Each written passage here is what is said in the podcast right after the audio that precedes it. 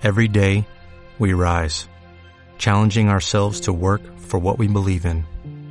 At U.S. Border Patrol, protecting our borders is more than a job, it's a calling. Agents answer the call, working together to keep our country and communities safe. If you are ready for a new mission, join U.S. Border Patrol and go beyond. Learn more at cbp.gov/careers. Bueno,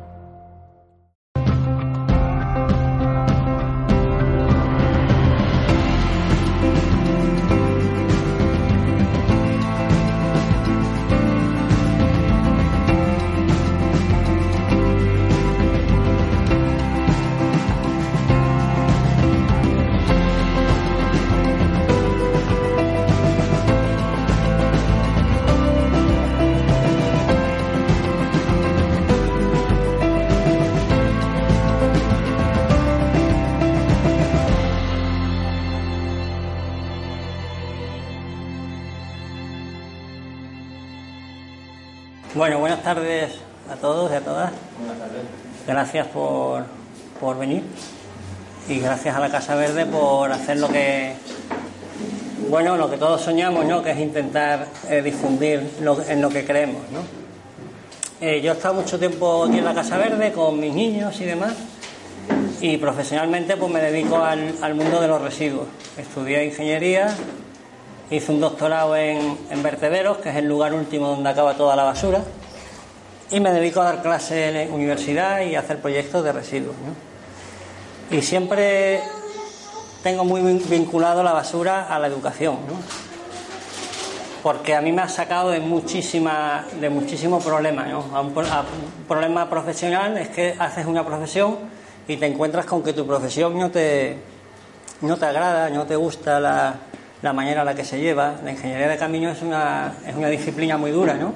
En el sentido de que la profesión es muy. va todo buscando la economía, el dinero, los valores se pierden, eh, eh, haces proyectos que no van con tu, con tu manera de ver las cosas y, y te encuentras un poco desubicado, ¿no?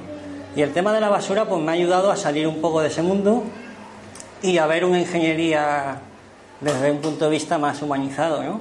Porque la ingeniería en sí mismo es, un, es una disciplina de la ciencia, ¿no? Que, que te permite poder compartir y ayudar, sobre todo, ¿no? Tener ingenio para, para el otro, ¿no? Y bueno, y, y me encontré con el mundo de los residuos, ¿no? Y una de las primeras cosas que más me llamaron la atención es cuando hice caracterizaciones de basura, que es que te empiezas a pesar la basura porque empiezas a manejar un, un material o un recurso y la empiezas a manejar y lo primero es saber lo que hay en la basura ¿no? y las características que tiene y te das cuenta de muchísimas cosas. ¿no? He cogido tres bolsas de basura de tres entornos distintos y las voy a, esparcir aquí un poco para que las veamos y, tomemos un poco conciencia de, de- del, mundo de los residuos. Cada persona que estamos aquí genera una basura totalmente distinta. ¿no? Y va asociada también a información. Por ejemplo, esta basura, la persona de la casa donde está la basura, pues es de Movistar. Tiene una facturación mensual o sí, por no entrar mucho en detalle, de 104 euros. Bueno, eso lo tira a la basura, ¿no? Y va mezclando muchas cosas. En la policía científica utiliza la basura para detectar y, sacar mucha información. Todo el tema de tarra lo hicieron, los primeros pasos lo hicieron a través de los residuos.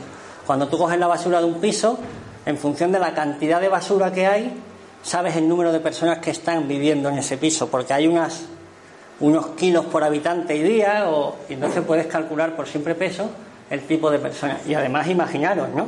La cantidad de información que se saca de una basura, Coca-Cola Light, eh, bueno, envase, yo no sé, eh, otra, un montón de, un montón de información, ¿no? Un montón de información, ¿no? De hecho, cuando se tira una bolsa de basura, la basura es propiedad del que la, genera.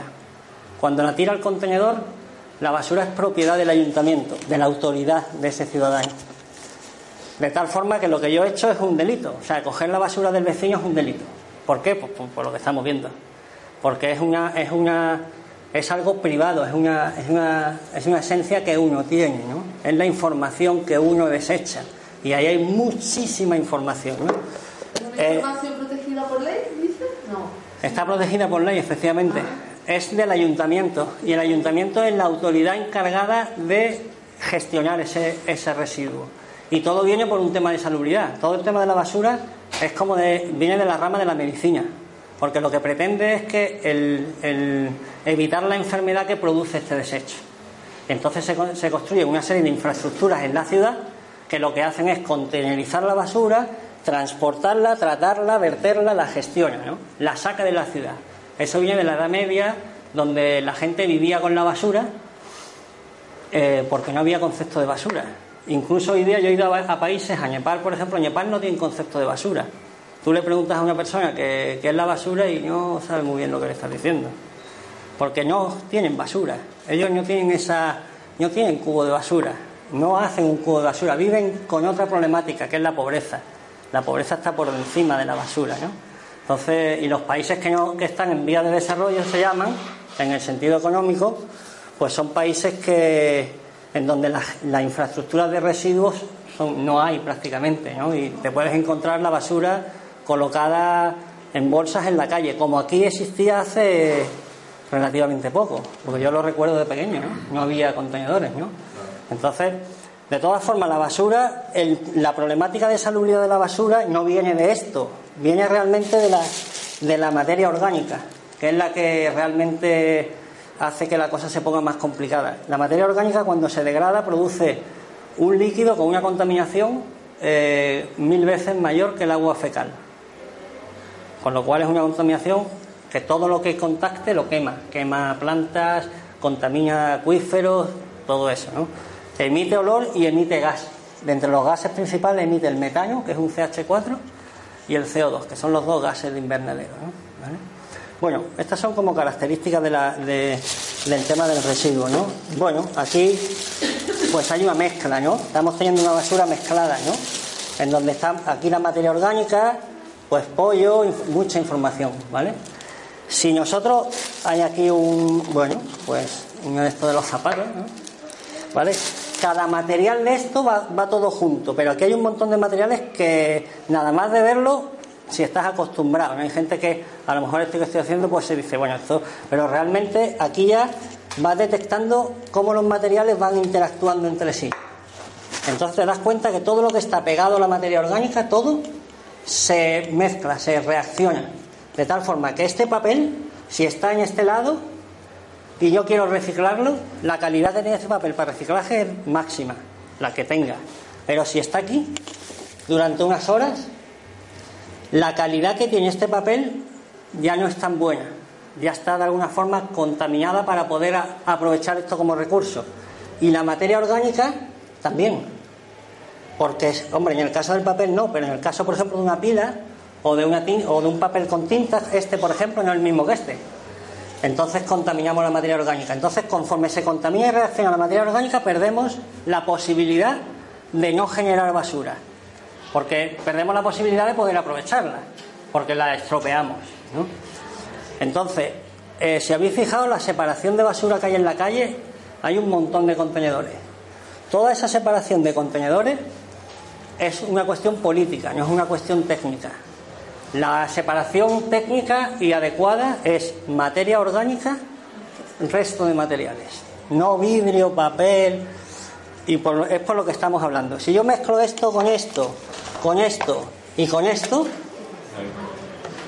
muy poco problema. No solo muy poco problema de que se contaminen entre ellos, sino que además muy poco problema para separarlo.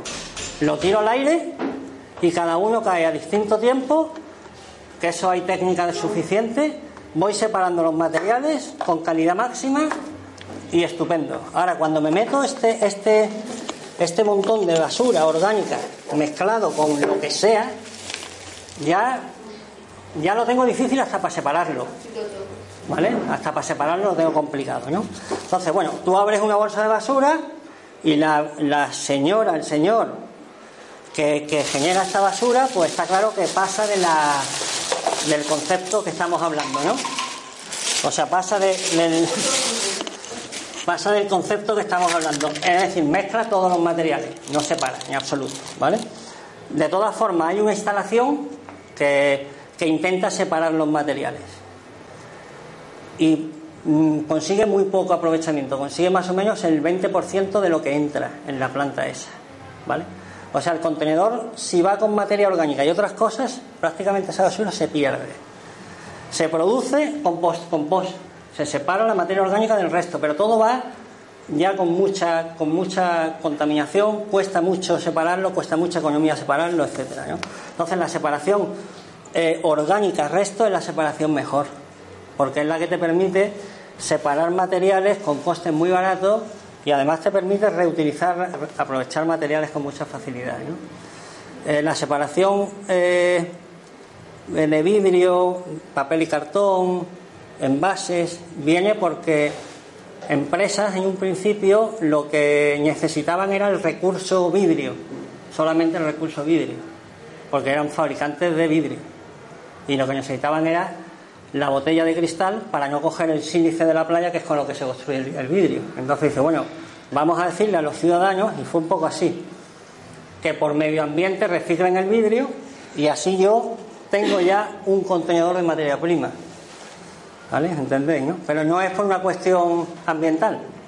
¿eh? De hecho, el reciclaje de vidrio, en términos de, emisión de contaminación, genera más contaminación que si no hubiese reciclaje de vidrio. ¿Vale? En algunos casos, no siempre, ¿no? Porque claro, cuando tú reciclas vidrio tienes que comprar contenedores de vidrio, fabricar contenedores de vidrio. La fabricación de un contenedor de vidrio requiere de materias primas, requiere de energía, requiere de agua, etcétera. Además tienes que construir unos vehículos específicos para recoger el vidrio.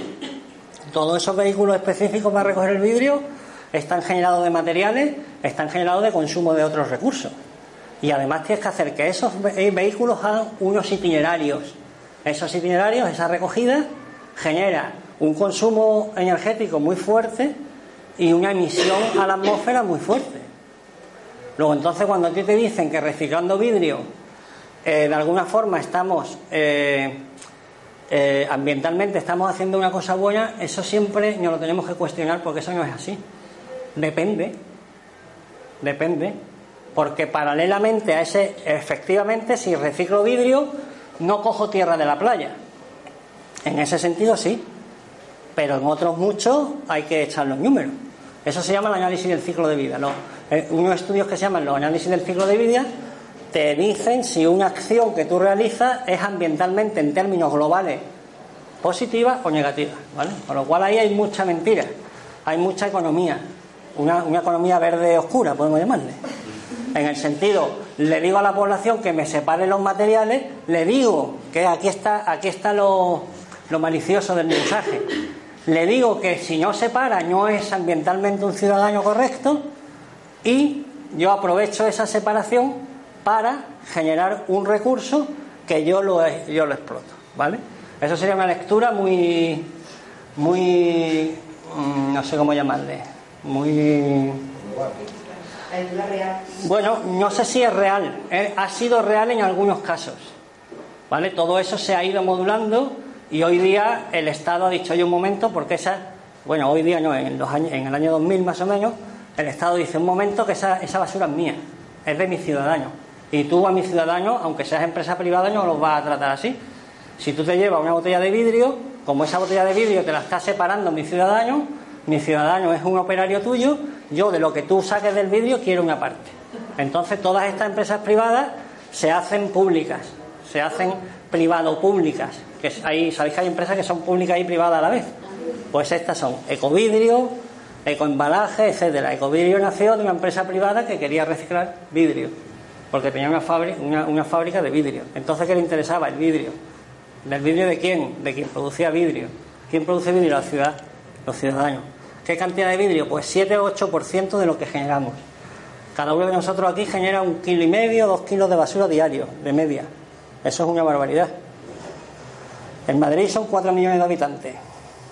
Por 2 kilos, 8 millones de kilos diarios. 8 millones de kilos son 8.000 toneladas de basura diaria, que, que tiene composiciones bueno, diversas y que hay que sacar de la ciudad todos los días con todo el coste que tiene eso de etcétera, ¿no? Bueno, este era un ejemplo de, más que nada de, la mezcla entre basura, de la mezcla de basura, ¿no? Bueno, preguntadme lo que y vamos hablando de por, por bueno, yo iba a abrir otra bolsa, pero quizá tampoco es interesante abrir más, ¿no? Pero bueno, esta por ejemplo viene de un puesto de ahí. Si tú coges esta basura, nada más cogerla y ver el volumen que tiene, te das cuenta de que no lleva materia orgánica. Porque todo lo que, lo que tiene materia orgánica tiene una peculiaridad, que aparte de reaccionar, es lo que más pesa. Si tú separas materia orgánica del resto, el, bote del resto pues lo puedes tener muy grande y el bote de materia orgánica muy pequeño, ¿no? El bote del resto puedes sacarlo mensualmente, no tienes problema. El bote de, de orgánica tienes que gestionarlo cada, cada, 48 horas, ¿no? Que es cuando, por ley, eh, de alguna forma te, te obligan a, a, retirar la basura de la ciudad, ¿no? ¿Eh? Después hay otro tema con el tema de los plásticos, que el otro día vi yo un, bueno, el otro día, no hace tiempo, me encontré con este documental que lo vamos a ver. O este. No, se ve mucho la, la imagen, pero tiene que ver con el tema de los plásticos, ¿no? De la generación de plástico, ¿no? Resulta que en todos los países eh, mm, latinoamericanos, ¿no?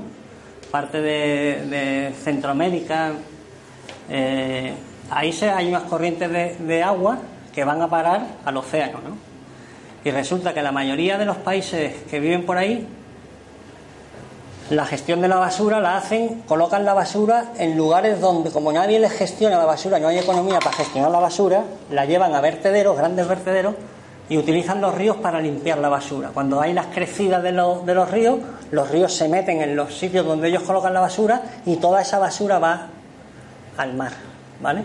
Toda la basura orgánica que hemos visto aquí se la come la naturaleza, porque se la comen los animales, se sedimenta, se transforma, etcétera. Y ya podemos seguir un poco el ciclo, pero la basura plástica no, la basura plástica navega y, y se forman unas islas que, ahora vamos a ver las dimensiones, no las recuerdo, son bárbaras, de basura, de basura que donde viven animales. Y esto es un documental de, de animales que viven nacen, se reproducen allí encima de, de, de islas de, plástico.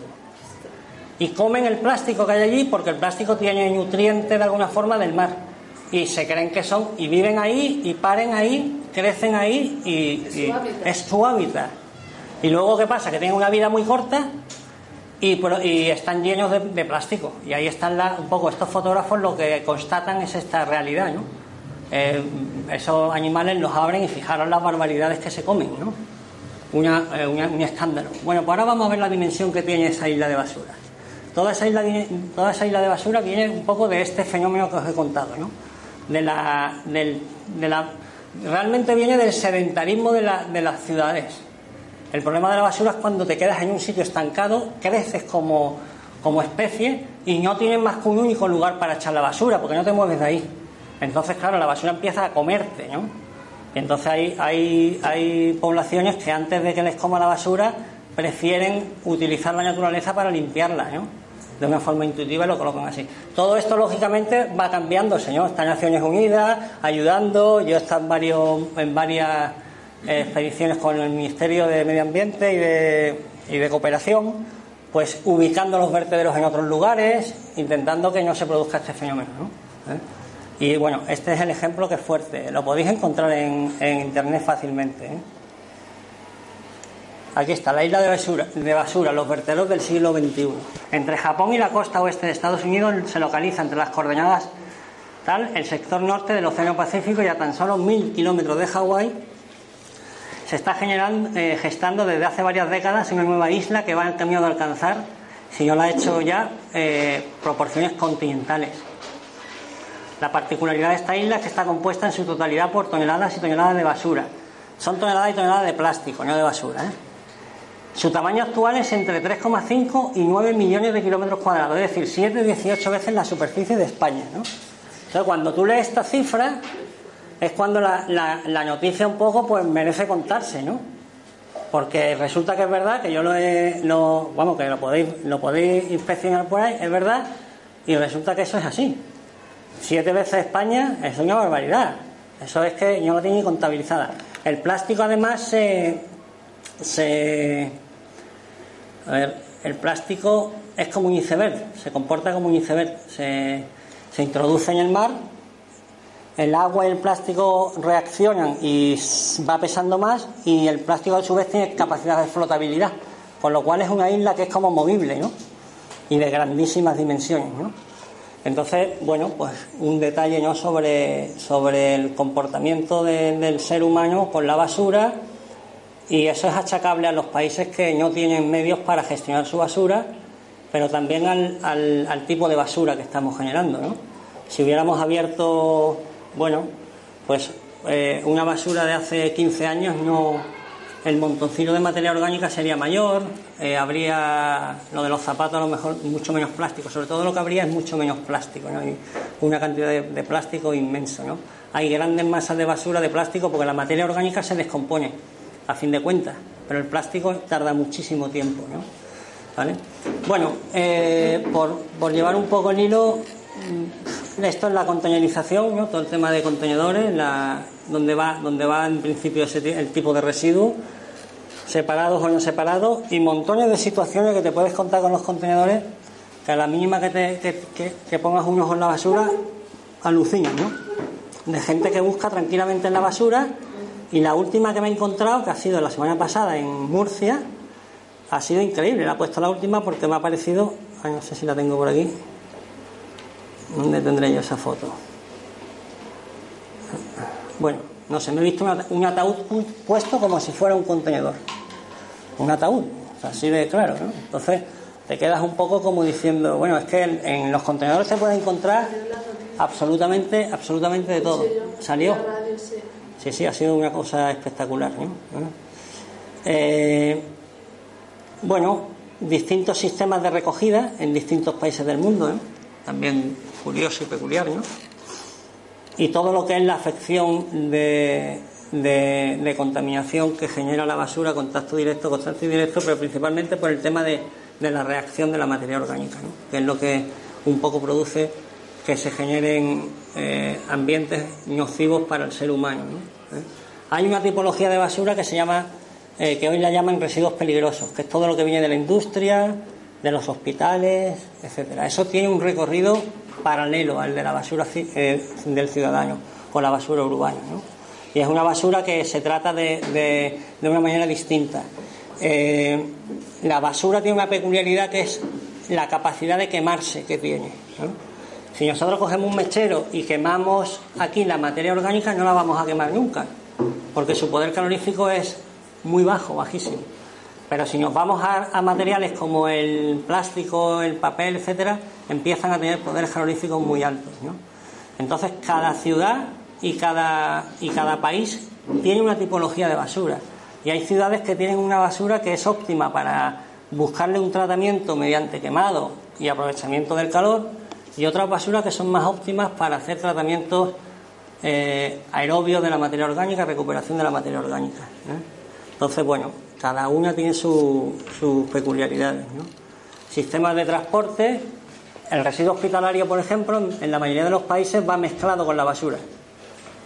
Va, el hospital se considera como, un, como una casa más. ¿no? Y ahí van pues residuos de todo. Podéis cerrar los ojos e imaginaros, ¿no? Eh, cuerpos infecciosos, de todo tipo. Y los operarios que operan en esa basura, y esto lo puedo experimentar con este, este en concreto soy yo, esto es en, en República Dominicana, los operarios ven un trozo de piña y se la comen. No tienen el, el menor problema con ese tema. Y la compactación de la basura eh, es muy importante porque compactar la basura te permite transportar más cantidad, mover basura con menos costes. De todo el tratamiento de la basura, lo que más cuesta es el transporte de ella, el moverla, mucho más que el, tratamiento que se le haga propiamente dicho. ¿no? Entonces, el, el compactador, todos los vehículos llevan un compactador detrás que compacta la basura. Pues en estos países el compactador es el propio ciudadano, la propia persona, con sus propios pies machacando la basura. Eso lo he visto yo, se ve, ¿no? Entonces, bueno, y en, en, los vertederos, pues la gente vive, igual que bebían los pájaros en las islas estas, en los vertederos eh, de muchísimos países eh, hay muchísimos niños que nacen, viven y a los 10, 15 años mueren allí. Y eso, vamos, hay estudios, vamos, yo, yo en concreto hice varios en Brasil, cuando estuve haciendo el tema de la tesis doctoral, y hacíamos entrevistas a los chicos y la verdad que cada vez que lo recuerdo se me ponen los pelos de punta, porque me decían que por la noche ellos se iban, ponían un cartón encima de la basura y ahí ellos estaban calentitos, decían. Efectivamente, la basura al descomponerse genera un aumento de la temperatura. Y se buscaban y vivían ahí. Y es fuerte el tema, ¿no? Ya eso no ocurre, aquí en España no ocurre. Pero ha ocurrido, no sé si a ese nivel, pero eh, se ha vivido con la basura muy cercana, ¿eh?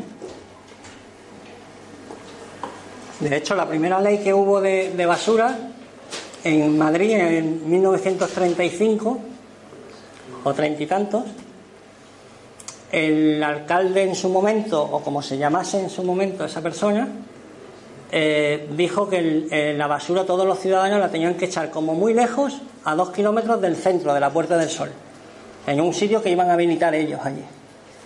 O sea, querían la basura cerca porque la ciudad vivía de la basura también. Llevaban sus animales allí, eh, recuperaban materiales allí y la basura se quería cerca. Sin embargo, a partir del 70 se empieza a desplazar, a llevar lejos, porque nos damos cuenta de que la cantidad de gente, la tipología de basura y la descomposición que se produce, que no la conocíamos, afecta a la ciudad. De hecho, la basura en el año sesenta y tantos eh, se consideraba como una, como una actividad no peligrosa en, términos legislativos.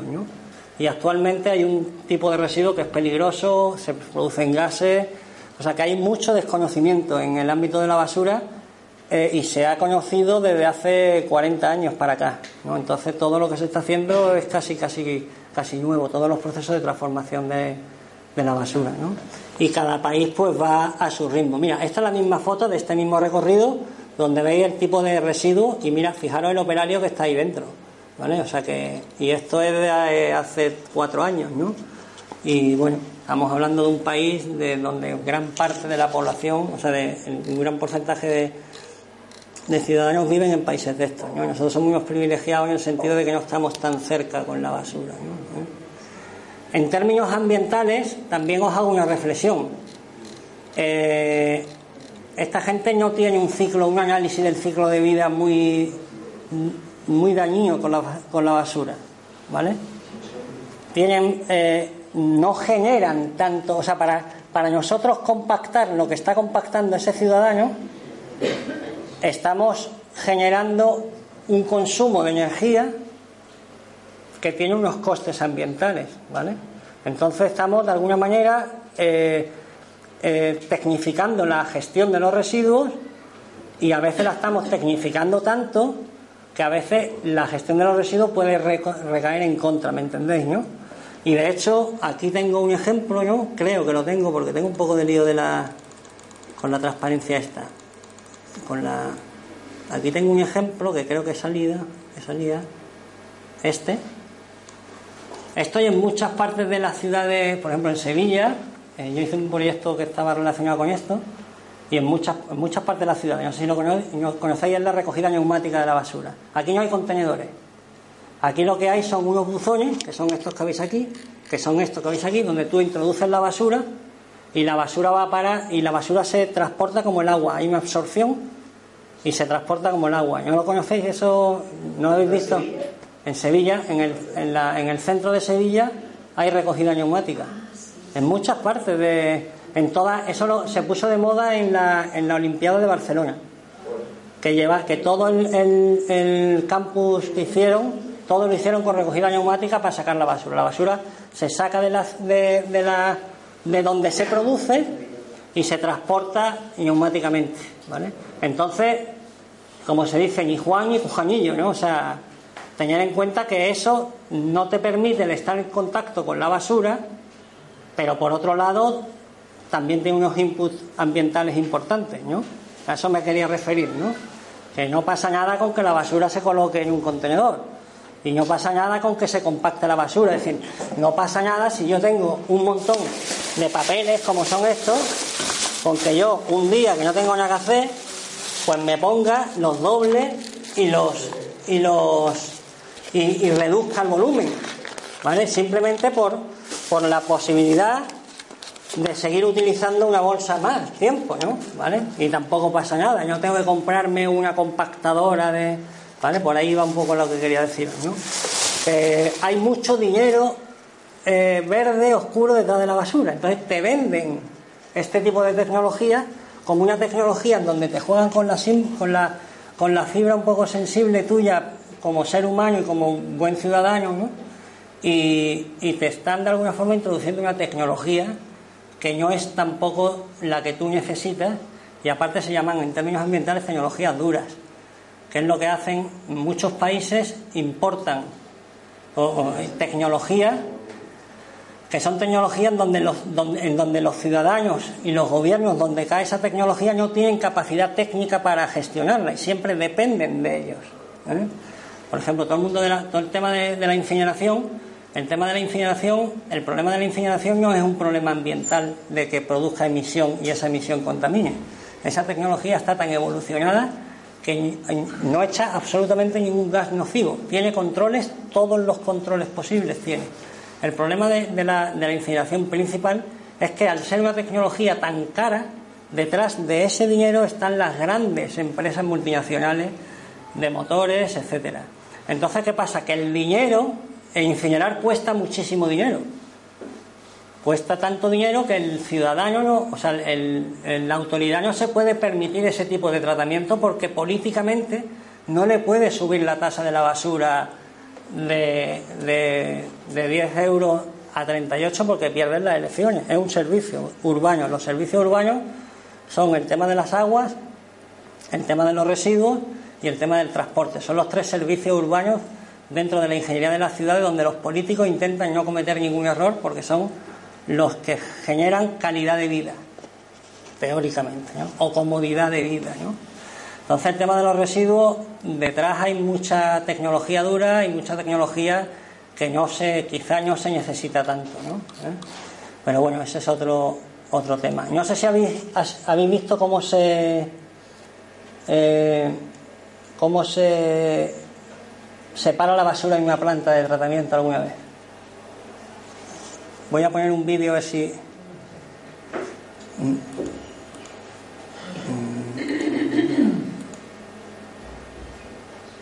La basura del contenedor de vidrio va a una fábrica de vidrio. ¿vale? La basura del contenedor eh, de papel y cartón va a una fábrica de, de generación de papel y cartón. Cada vez que digo una fábrica de eso, también quiero que entendáis que todas esas fábricas, aunque parece que son buenas, ¿no? tienen unos procesos muy fuertes ambientalmente. El papel lo que hacen, eh, yo creo que aquí conocéis lo que hacen con el papel, ¿no? Les meten productos químicos para blanquearlos. Ese gesto de ese papel que teóricamente lo van a reciclar produce otro tipo de residuo, que ya no es sólido, que es un residuo líquido pero que es un residuo con unas cargas contaminantes que no te podías, que no os podía hacer una idea, y químicas además, porque en el agua residual pasa exactamente igual.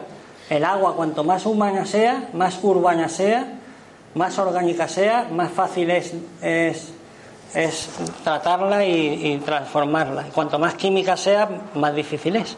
Entonces, estamos generando un reciclaje de papel, estamos generando en términos sólidos un, un balance positivo que habría que seguir analizándolo. Pero bueno, teóricamente, pero estamos generando un residuo líquido, ¿vale? Que genere, que tiene unas consecuencias ambientales, ¿no? ¿Ah? Entonces, el, pero bueno, el contenedor de papel y cartón va a una fábrica de contenedor de, de papel y cartón. El contenedor de envases ya es un paso interesante, porque ya lo que están invitando al ciudadano es a no meter materia orgánica, meter envases y esos envases están súper limpios casi siempre y son muy fáciles de separar. Y después está el contenedor de resto, el contenedor donde va todo. Ese contenedor es el que más pesa. Aproximadamente el 70% va a ese contenedor. Y ese contenedor es el que va a parar a, este, a esta tipología de plantas. Esto es un trove, es un, es un cilindro circular del tamaño de esta habitación, que lo que hace es que tiene alrededor de, su, de todo su perímetro, tiene de longitud 15 metros, como el doble de esta habitación. Y de perímetro, este, es más o menos este tubo, imaginaros, ¿no? Ese tubo está un poco inclinado y tiene unas cuchillas que lo que hace es que cuando entra la bolsa de basura, lo, la rompe y la basura va andando hacia adelante. Pero tiene agujeros alrededor, está agujereado. Entonces, ¿qué pasa? Que la basura orgánica, sobre todo la orgánica, cuela por ese, por ese tipo de, colador. Entonces está separando la basura orgánica de la basura inorgánica. Eso es lo que hace, lo, primero que hace. Y con pero claro, no, no separa todo lo orgánico. Ahí va el, el, agujero más o menos de este tamaño. Ahí va, pues quizá esto no, pero va una pila, va un tapón, va este ratón, va mucha mezcla, ¿no? pero principalmente la orgánica. Si hay una materia orgánica que es larga, por ejemplo un plátano o una cáscara de un plátano mejor, en todo el proceso de las cuchillas se va a romper o en la vibración del, cilindro va a hacer que esa materia orgánica huele para abajo. O sea que la materia orgánica, aunque sea de dimensiones grandes, esa tecnología permite separarla. Con toda esa masa de materia orgánica que hay abajo, lo que se hace es que se, se aerea y se transforma en compost, se transforma en, materia orgánica en abono. ¿no? Lo que pasa es que contiene muchas impurezas, todas las impurezas que, que podéis imaginaros, chapas, trozos de chapa, trozos de vidrio. Entonces lo que se hace es que se introduce por otro cilindro igual, pero con los agujeros más chiquititos. Y entonces lo que pasa es que ya sí se queda el tapón. Pero aún así una botella de vidrio, hay trozos de cristales que son tan pequeños que se introducen en, ese, en esa segunda y última separación. Y una pila de botón se introduce también. Entonces, ¿qué pasa? Que ya reacciona con la materia orgánica y todo ese proceso en donde no hemos gastado un montón de economía, energía, etcétera, resulta que el compost o esa materia orgánica que tú se la vendes al, al agricultor, el agricultor no la compra dice que eso de abono de, la basura no la quiere. En, cierta manera tiene razón porque muchas veces ese abono es que está contaminado. Partículas de vidrio que generan incendios y otras veces que el, el, el agricultor, aunque no estuviera contaminada, no la quiere. Porque los procesos de agricultura lo que están buscando es una tierra que defienda de todas las, las, las plagas.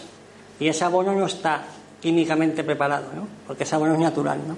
Entonces el agricultor tampoco lo, lo, quiere. Entonces, ¿qué ocurre? Ocurre un problema en España muy grande y en todo el mundo, que aunque tratamos la basura, como la mayor parte de la basura es orgánica, hacemos ese proceso de tratamiento, nos gastamos todo el dinero este, en este proceso de tratamiento y resulta que el 80%, y eso ya son datos que yo tengo, de eso que hemos separado va, va a parar al vertedero aunque lo hemos intentado separar y tal, no hemos podido tampoco.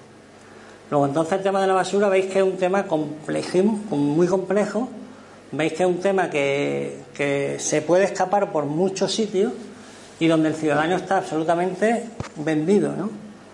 No, no se entera, no, no, te, no sabes bien qué es lo que, qué es lo que pasa, ¿no? Entonces quizás, y, y un poco la idea de la, de la charla realmente iba por ahí, ¿no? Quizá lo que tendríamos que hacer es generar menos basura. O mm, tener una, una visión hacia la basura mm, un poco de desconfiante, ¿no? Es decir, yo no sé lo que va a pasar con, con lo que yo estoy generando. No porque las que, los que vayan a controlar lo que yo estoy generando lo hagan bien o mal, sino porque es complejo, ¿no? Estoy produciendo un, un, residuo que es un recurso, eh, tiene unas calidades químicas que no las conozco, me lo han vendido y yo no sé de dónde vienen. Entonces, eh, quizás es el momento de buscar un poco de conciencia debido a la dificultad y empezar a, acoplarse un poco en cuanto a la generación de basura y la tipología de basura. ¿no? Entonces ahí viene un poco una, una parte educativa muy bonita en la cual yo creo que deberíamos de entrar todos. Y yo creo que la primera, la primera manera de entrar es abriendo muchas bolsas de basura, ¿no? Entonces yo aquí, yo invitaría a la gente de la, de la Casa Verde, la Casa Azul y todas las casas de los colores que trabajasen la basura así, ¿no? que la abriesen desde un punto de vista Montessori, yo creo que es viable ¿no? y se puede. Y, Y realmente es que cuando lo haces y lo haces y lo haces, entras en otra concepción de la basura muy distinta, ¿no? Y te vas reconociendo en lo que tú vas echando, ¿no? Y tu familia se va reconociendo en lo que tú vas echando. Y tu población se va reconociendo en lo que tú vas echando y entonces vamos intentando equilibrar un poco, ¿no? El echar, el consumir, etcétera, ¿no? Un poco creo que es posible, ¿no? Y, y es fácil, ¿no? Para que veáis cosas muy bonitas con respecto de la basura, ¿no? Y ya para ir acabando, ¿no? Que si no... Eh, a ver si esto se ve.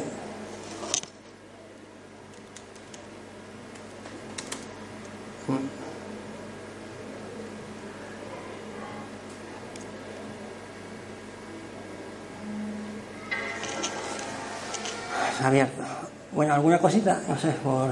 Dime. Entonces, esto de este tema de separar la basura en nuestras casas, ¿esto tiene alguna utilidad medioambiental o económica? O Ha llegado tarde. Es que no sé si lo he. Sí, más o menos lo he contado. Eh, es relativo. Depende, depende mucho del, del, del, del circuito, del ciclo que haga lo que tú haces, ¿no?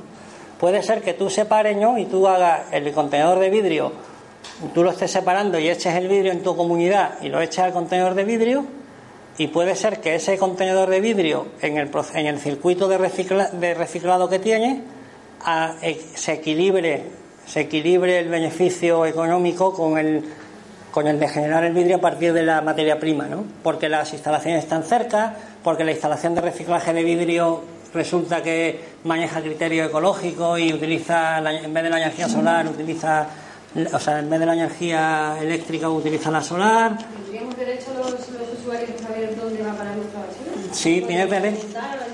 Puedes preguntar, lo que pasa es que no hay, el ciudadano tiene que ponerse a estudiar para pillar a esta gente. Porque no es fácil, te van a decir, sí, eso va a una fábrica de vidrio. Y tú le puedes preguntar, ¿y a cuántos kilómetros está? Y te dice, a 72.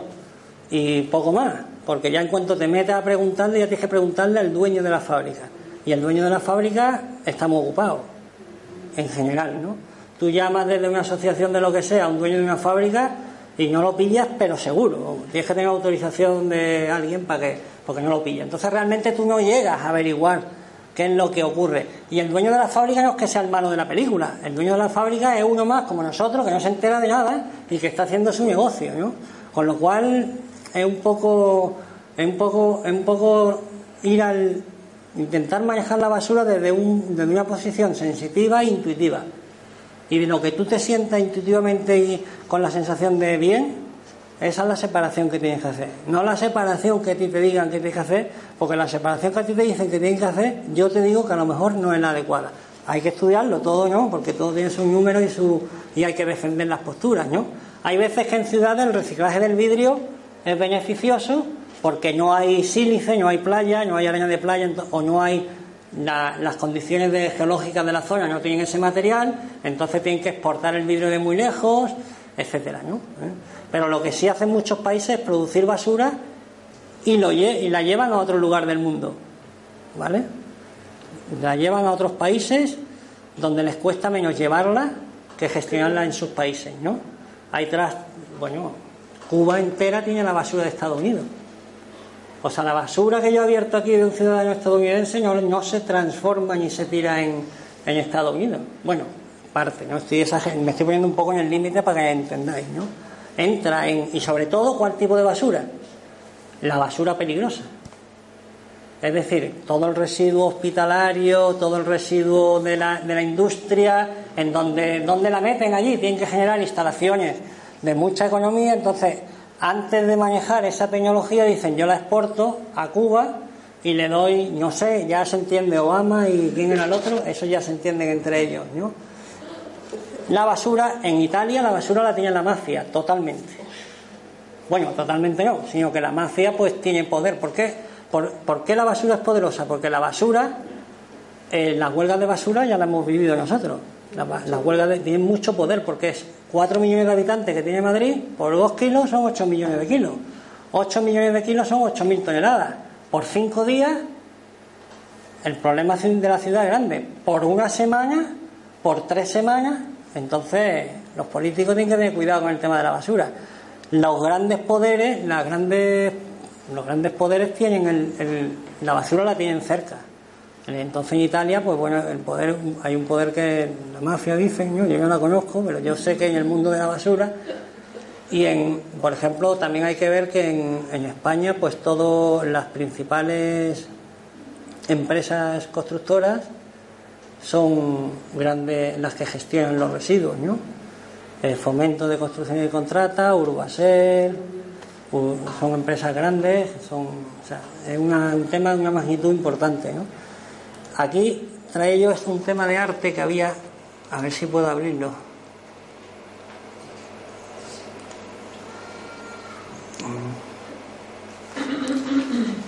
Es que se me va, se me va el ordenador.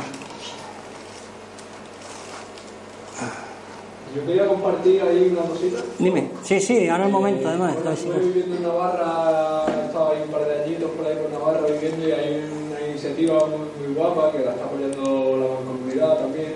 Ajá. Y es el gallinero compostador, que es para el tema de todo residuo orgánico.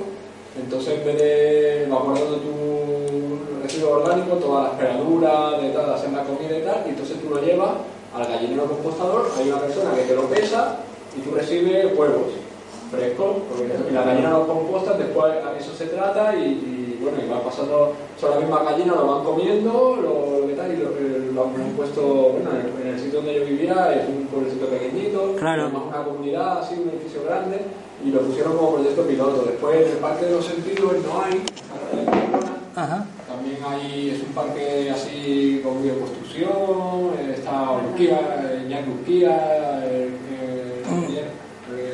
el arquitecto. Y, aquí también está el gallinero compostador como, como, una alternativa. claro, y la gente lleva su. Entonces, como proyecto piloto para barrios, ¿no? Dentro de, ciudades o en pueblos pequeños, o en pueblos más grandes, hacerlo como por barrios, ¿no? Entonces, como un gallinero donde tú llevas tu materia orgánica, te la pesan y a cambio te dan huevos.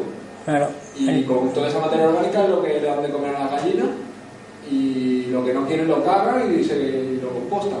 Entonces como... Eso es cerrar el ciclo, es un ciclo cerrado. Me parece como así como... Y tú le, por si... Claro, y tú, además son iniciativas que están claras que, que son ambientalmente... El análisis del ciclo de vida no es que sea un algoritmo extraño, sino que muchas veces no hace falta ni hacerlo, ¿no? Porque es evidente, ¿no? Que sale el, único problema es cuando tú quieres llevar esa iniciativa, las experiencias que yo he tenido, ¿no? que cuando se quiere llevar una iniciativa que está, parece que está todo correcto, ¿no? Y se quiere amplificar a la ciudad, al núcleo urbano, ahí aparece, lo primero que aparece es un miedo, ¿no? ¿Cuál es el miedo que aparece? El miedo de la salud. El miedo de que esa materia orgánica que tú estés llevando allí, vete tú a saber lo que lleva. Y ahí llevan, en parte llevan razón, porque ¿qué pasa? Que los que vivís en ese pueblo tenéis una identidad una identidad en el sentido de que el, compostero pertenece a vuestra. Entonces no vais a meter ninguna. No, o por lo menos intencionadamente hay un cierto cuerpo ahí de, tranquilidad en el que. Pero cuando tú vas a la ciudad, en la ciudad hay mucha hambre, donde la gente a lo mejor lleva y empieza todo lo que es el trapicheo. Cuando ese trapicheo va unido a un tema de salud, las grandes autoridades te empiezan a pedir papeles que es donde, donde se paraliza el proceso. Entonces te empiezan a pedir para llevar a cabo esa actividad, como trata de materia orgánica y como la materia orgánica se puede demostrar que es que genera contaminación, entonces tienes que estar de alta de, una serie de cosas. Entonces todo se empieza a complicar más, ¿no? Entonces son ideas que, que de por sí son de cajón, pero que a las grandes ciudades les cuesta mucho trabajo introducirlas. Entonces está bien pensarlas, pero no nos podemos quedar en esa idea porque el problema de la basura no está en vuestro pueblo. El problema de la basura está en estas problemáticas que hemos hablado, ¿no? donde se producen tantos millones de toneladas que es que también las autoridades es que lo tienen muy complicado. ¿Qué van a hacer? No es fácil, ¿no? Es una cuestión compleja, ¿no? Y yo, y yo me he empapado la basura, ¿no? Y sé perfectamente cómo funcionan todas las máquinas. Y después de, recorrer todo el proceso técnico y, me gano la vida con eso, ¿no? haciendo proyectos y demás, dice, bueno, si es que este tema no tiene solución. Este tema la única solución que tiene es la interiorización de este mundo, en donde tú haces lo mejor que puedes hacerle en base a tus valores que entiendes. Entonces, en, ese, en esa dificultad nos manejamos, ¿no? Y entonces, pues bueno, pues ¿qué vamos a hacer? Somos seres que generamos basura, ¿no? Nosotros cuando estuvimos en Chile haciendo en la universidad, hicimos un estudio de la cantidad mínima de basura que podría producir un ciudadano. Y salvo los yogis y la gente que respira, hay una mínima cantidad que son 350 gramos que produce diario en lo que es la vida, ¿vale? De un ciudadano medio. No se puede producir menos de esa cantidad, ¿vale? No sé si es correcto porque eso es un estudio, no sé si son 350 o 220 o 115, me da igual. El caso es que producimos. Y el caso es que todos los que estamos aquí nos hemos tomado un, llevamos móviles en el bolsillo. Hoy día las minas no están en la tierra. Hoy día las minas están en los bolsillos de las personas.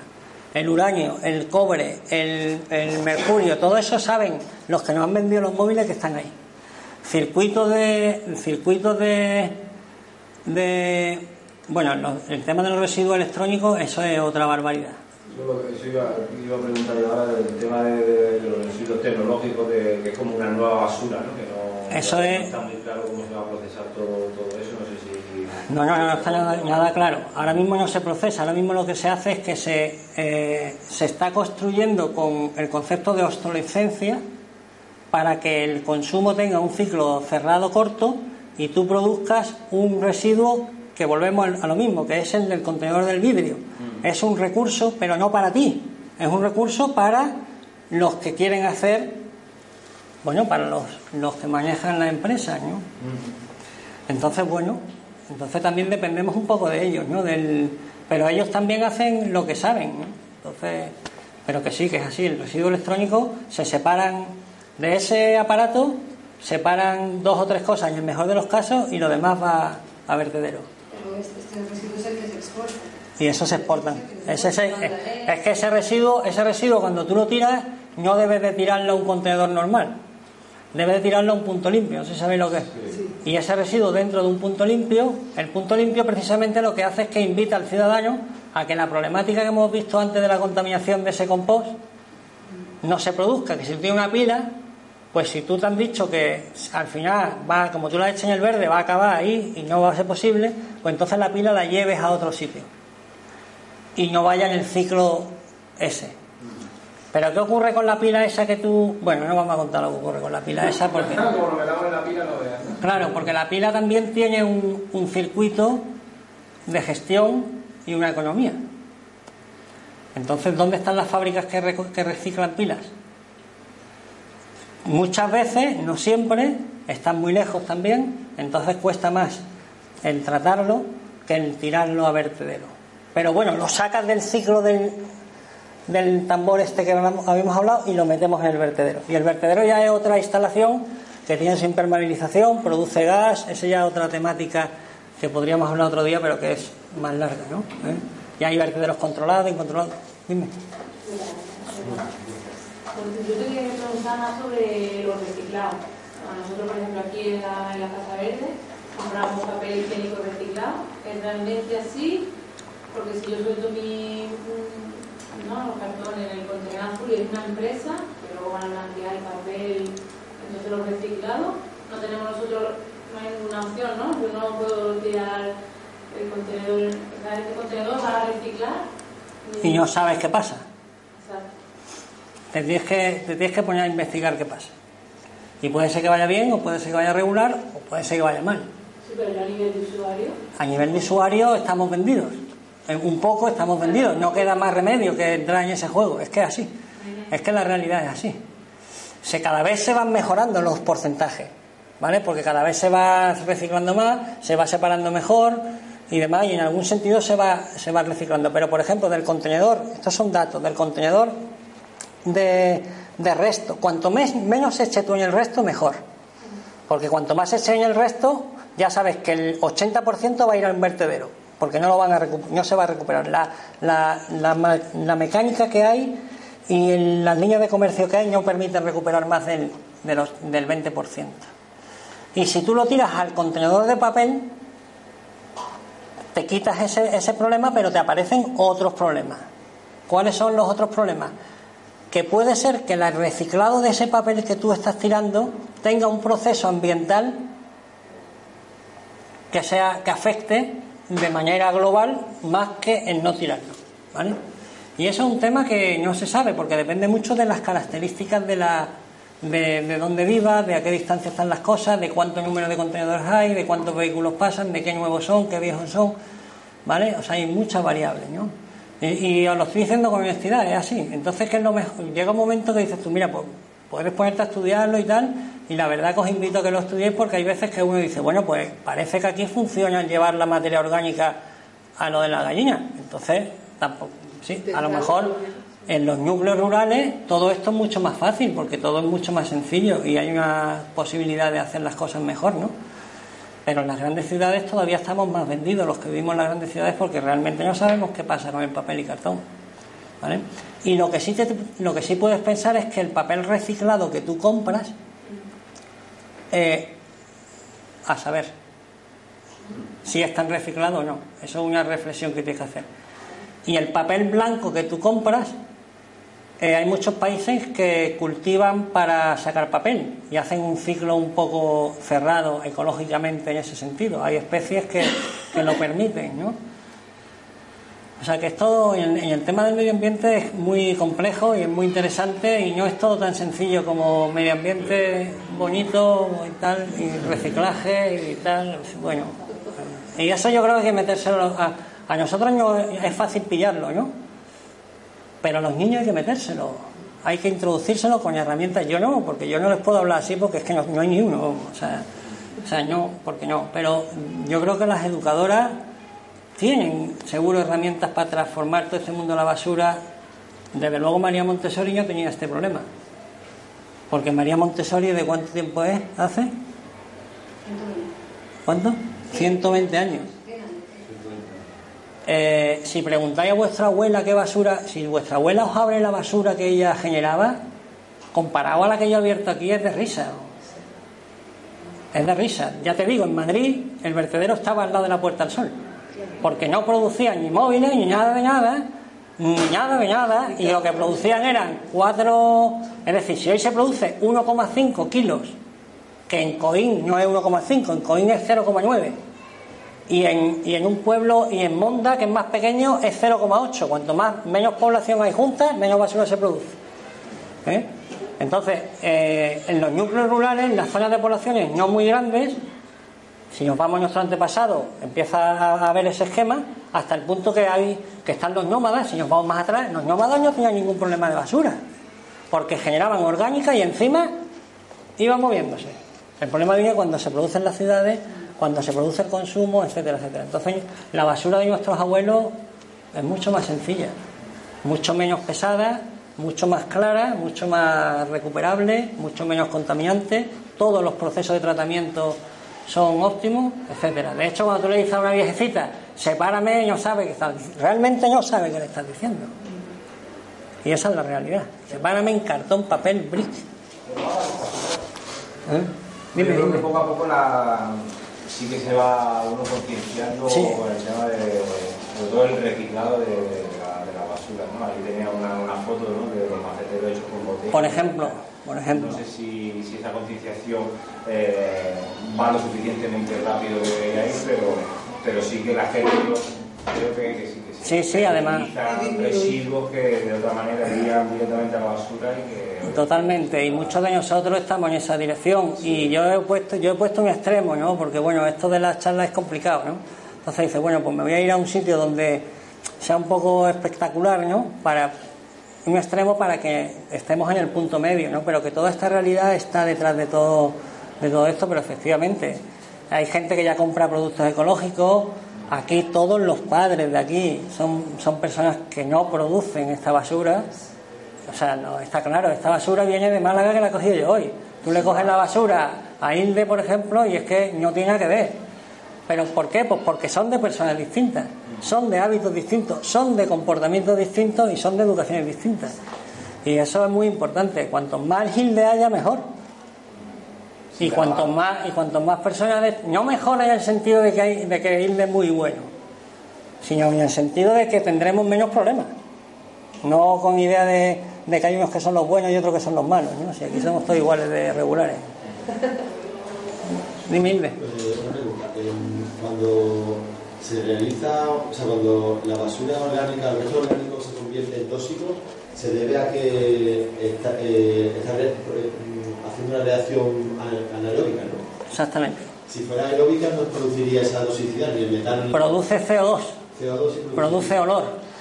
El olor mismo, o sea, cuando haces compost, es una reacción anaeróbica y, no, y el olor prácticamente desaparece a la, a la misma vez que echa el- Depende, porque tú, por ejemplo, cuando vas a una depuradora, ahí te llevas un golpe de olor fuerte. Y el olor es un es- también afecta al- a la. De hecho, en muchas ciudades, en, muchas ciudades donde viven muy cerca de la basura, la gente siempre está con dolor de barriga, con mareo, provienen de esos gases que echa la basura, que sin llegar a la fase más compleja, la que tú dices, también lo produce. La materia orgánica, en cuanto detecta que ya no hay depredación, empieza ya a muerte, a su muerte. Y en cuanto empieza el proceso de muerte, como todas las materias orgánicas, son defragrativos, es decir, van, van en deterioro, ¿no? Entonces, si yo tengo aquí esta materia orgánica, mañana vengo y pasado ya empieza la cosa a complicarse. Materia orgánica, ¿eh? después hay muchos tipos de materia orgánica. Por ejemplo, esto es, una, esto es madera, o una semilla en concreto. Hay materia orgánica de rápida biodegradabilidad y de lenta biodegradabilidad. La materia orgánica de rápida biodegradabilidad en, en un mes desaparece. La de lenta puede estar años, ¿no? Entonces también son diferentes, ¿no? También son diferentes. Estaría muy interesante separar materia orgánica de rápida biodegradabilidad, materia orgánica de lenta biodegradabilidad y resto. Eso a nivel educativo, eso es una Biblia, ¿eh? Os lo digo de corazón. Eh, en casa, probar esos inventos. Básicamente jugar con lo muerto y lo vivo, lo muerto y lo vivo, separar lo vivo, saber lo que es y lo muerto y lo que produce, sin llegar al extremo de que, de que sea de que te afecte, ¿no? Lógicamente. Bueno, pues dime. Nada, yo quería compartir, ya que me había contado antes ahí que en la comunidad donde vivíamos también con el residuo orgánico, pues teníamos un biodigestor y hacíamos biogás. Biogás. Y cocinábamos con eso. Y también- Esa es la degradación ana- anaerobia cuando no hay oxígeno. Cuando tú metes la materia orgánica, la cierras y le quitas el oxígeno, la materia orgánica consume su oxígeno, se queda sin oxígeno, pero sigue y produce metano, que es lo que, lo que puedes aprovechar energéticamente. Y fijaros esto, voy a pasar esta transparencia y acabamos, ¿no? Porque si no, nos vamos subiendo en las conferencias de los otros. Eh, fijaros a ver lo que. No sé si lo llegáis a ver, pero bueno, esto no es una pintura, dice la. No lo puedo ver en grande porque se me, se me desconfigura. Si nos vamos acercando, si nos vamos acercando a esta pintura, mira, está hecho de latas de, no sé si la llegáis a ver, de latas de, de refresco. Fijaros que aquí se mezclan dos cosas. Eh, un poco el mundo del arte mezclado con el mundo de la recuperación y el reciclaje, previa separación de este tipo. Si no es que tú la lata ni te atreves a tocarla. De hecho, cuando yo saco la basura, ha habido varias caras que han, que han dicho, bueno, esto empieza fatal. Esto empieza fatal. Y ese, es, esa, esa primera, ese primer enfrentamiento frente a la basura de esto empieza fatal es lo que hace que no podamos entrar aquí. Dime. No, yo te iba a decir que si vas a tirar el tomate, que me lo dieras que me iba a tirar. Fíjate, aquí cada uno y por su lado. Seguimos para adelante. Dime. Yo ya, estos son bien, bien, voy para adelante ya. Mira, mirar esto, mira, mira, vale. Mira. Fíjate, a ver si averigua de lo que es esto. Cigarro. ¿Esto qué es? Paquete, o sea, la, la, la tarjetita de los paquetes de cigarros, pone Camel y demás, no sé si lo llegáis a ver. ¿Vale? Esta, esta figura de lejos se ve así, te vas acercando y está, está hecha de este tipo de materiales, ¿no? Y este letrero de pilas, de una misma marca, para que artísticamente tenga ese efecto. Y esto, que es un mandala, del el millón de vasos de plástico usado, usado cada seis horas en vuelos comerciales. El número de vasos de ese, ¿no? Y esto, de bolsas de plástico. 60.000 bolsas de plástico usadas cada cinco segundos, ¿no? Y esto, que es otra pintura de botella de plástico. Y esto, del montaje de miles de pequeños fotos de radar mostrando los rastreos de los 11.000 aviones que van por los Estados Unidos dando vueltas. Y esto de móviles de una marca de Nokia, creo que es uno que era gris chiquitito. Bueno, bueno, pues quería enseñar eso porque dice uno también. Es curioso, ¿no? Bueno, pues muchas gracias y cortamos el.